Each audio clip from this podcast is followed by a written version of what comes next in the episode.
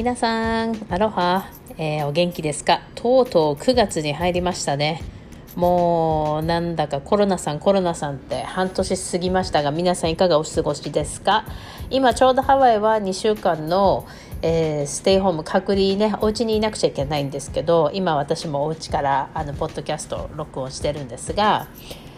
まあ2週間私は結構ねもともと引きこもり系なのであの家にいることは全く苦じゃないしコンピューターの前にあの8時間ぐらい座ってるのも全く苦じゃないからいいんですけど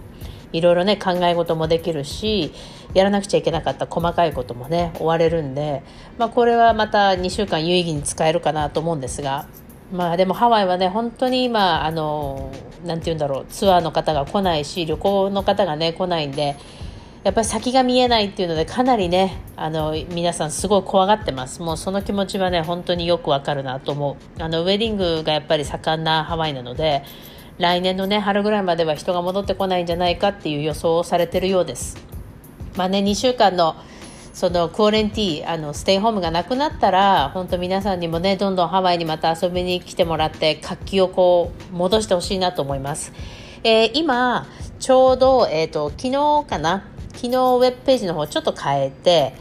えー、今回無料のズーム相談とかプライベート相談またはスパとかサロン様のグループ相談、まあ、皆さんのねいろんなスタッフの悩み事だったりとかっていうのを、まあ、30分ですが無料でねできればいいかなと思ってます。あの皆さんのお悩みだったりとか相談事っていうのもやっぱり知りたいし今このチャンスだから、まあ、期間限定で私がこう2週間お家にいるっていうのがあるので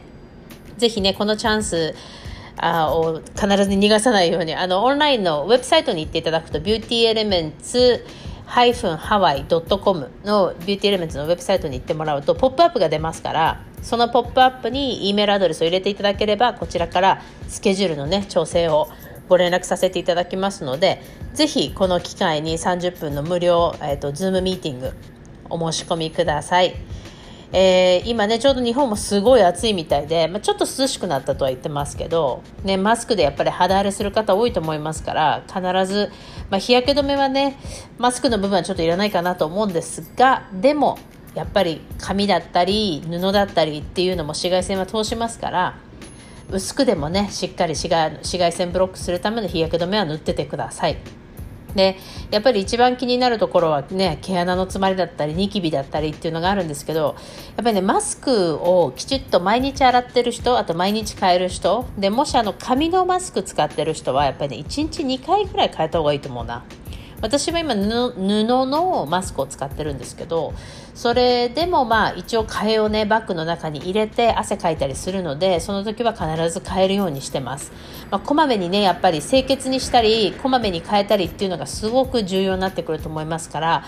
皆さんもねそれによって少し肌荒れをあのセーブできたらなと思います。どうしてもねマスクの中で喋るじゃないですか。それによってね唇がこう擦れるから唇の乾燥とかもすごいあったりするのでリップマスクしたりとか寝る時にはしっかりとそのリップケアあの色のついてないタイプのリップトリートメントみたいのをされて寝た方がいいと思います。私もね今それし始めました。あの唇結構やっぱり荒れてしまうので気になるし。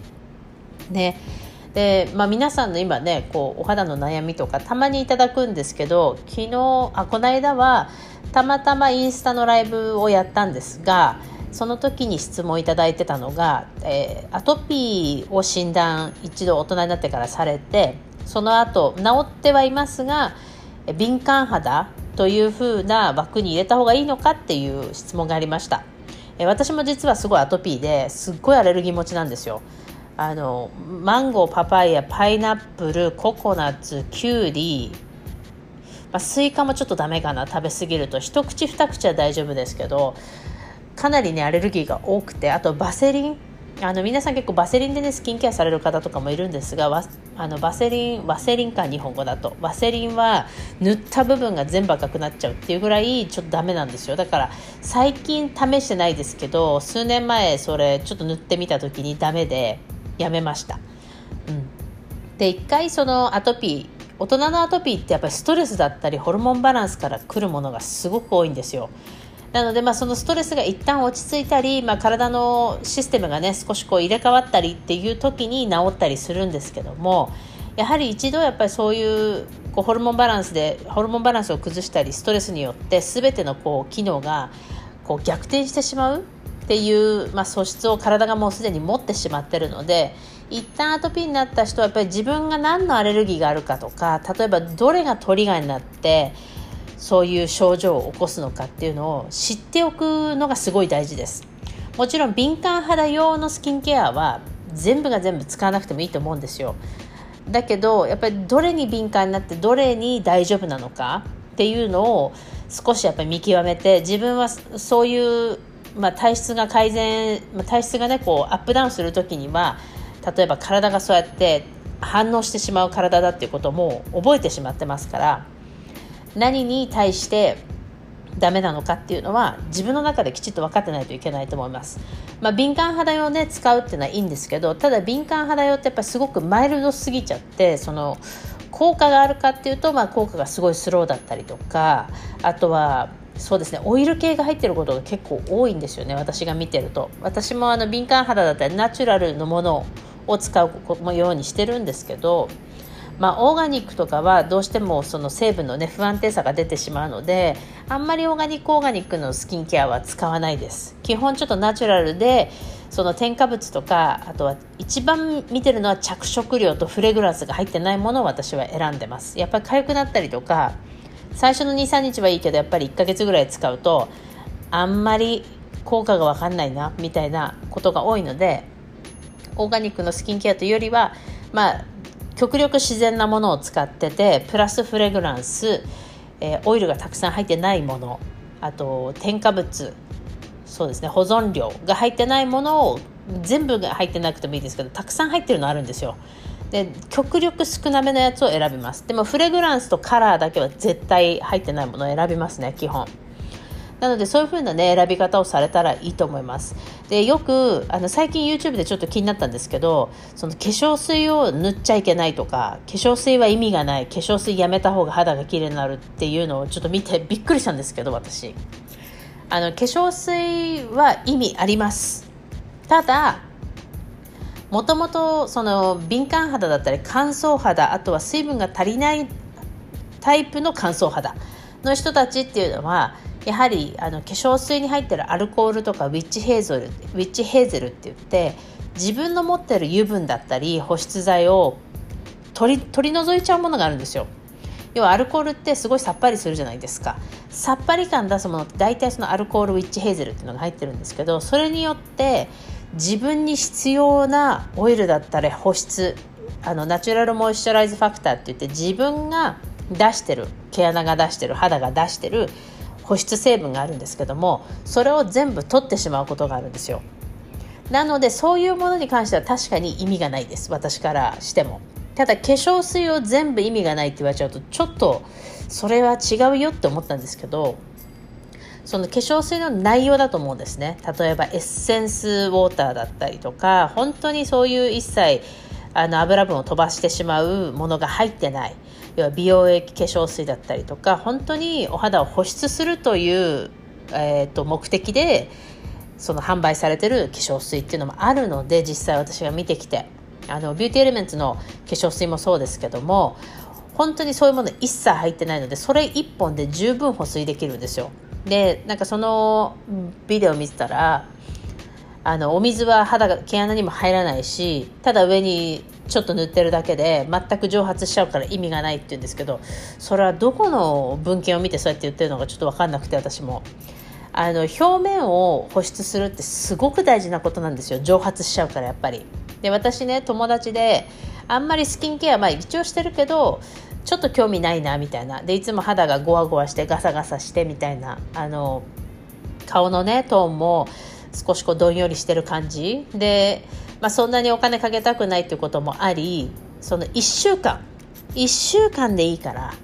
シートマスクをそのアルコールとか一切入ってないタイプのシートマスク持ってたので大量に日本から買ってきてね。そのシートマスクをとにかく1週間。朝晩必ず使ってみてほしいと。肌質が変わるのもよくわかるし肌のトーンが変わるのもわかるからもうあの騙されたと思ってやってみて。って言って1週間本当真面目にやってたんですよそしたら1週間後やっぱりすっごい肌がもっちもちでやばいねみたいな話になって。ってことは化粧水が本当に効果がなかったら1週間後の肌はもっとガサガサになって全く効果がなかったって言われるわけじゃないですか。でもやっぱり効果があるんですよ。やらないよりやった方がいいし化粧水も選び方によっては絶対にいいものがあるのでその皆さんにやっぱりすごいこう情報に惑わされないでほしいなってすごく思うんですよね。ここ最近やっぱり時間もあるからどうしても YouTube とかすごい見ちゃうしそのお肌の話とかもやっぱり気にして見ちゃうんですけどあとたまにすごいびっくりするのが、まあ、男性の意見もすごい大事ですけど男性って女性ホルモンみたいにエストロゲンとプロエステロゲのプロゲステロンがこう行ったり来たりしてるわけじゃないじゃないですか。やっぱりお肌の安定は女性とは全く違うしそのファンクションがもうすでに違うので男性がすごくお肌綺麗になってるっていうのは、まあ、もちろん見本にもなりますよね。何使ってるんだろうって思うし。ただやはりそこは男性と女性の肌質の違いもありますからそれを全部鵜呑みにしてしまうのもやっぱり怖いかなって思った。あとワセリンでその肌をきれいにするみたいな。一切化粧水もやめてこうこれもやめてこれもこれもやめてワセリン1本ですみたいな。まあ、あれもワセリンって保湿じゃないんでそれだけね間違えなければいいかなと思うんですけどワセリンって保湿とはまた違って要はサランラップみたいな感じ。要は保湿ボディローション塗った上にサランラップしてるみたいな。っていうあの膜だと思ってください。あのワセリンで一切その保湿はされないのでただ蒸発していくものをね逃がすという意味では逃がさないという意味ではワセリンはすごくいいのかなと思いますけど傷口だったりとかねやけどだったりその水分を飛ばさない乾燥させないために使うものではあるのであとシリコンとかね手術後とかあの美容石鹸の後はシリコン使ったりしますけど、まあ、そういうものだと思って使ってもらってやっぱりその一般的な情報にどうしても惑わされる人が多いのかなと思う。見てるとなるほどって私も見てて思うし。ただ後でいやでもやっぱ違うなって思うからそのちょ自分の中でしっかりとあの何がいいかっていうのを見極めれる力をね皆さんにもどんどんつけてほしいなと思う。あの情報があまりにもあのたくさんありすぎて私もびっくりするぐらい。でやっぱりお顔お家で使うマシンとかもよく聞かれるんですけどこれが人気なんですけどこれはどうなんですかって言ってまあサイトのリンクを送ってもらってすごい調べるんですけど例えば聞いてる分にはすごくいいけどもじゃあ深掘りした時に本当にどこに効いてるのかなっていうと説明がなかったりしたりするので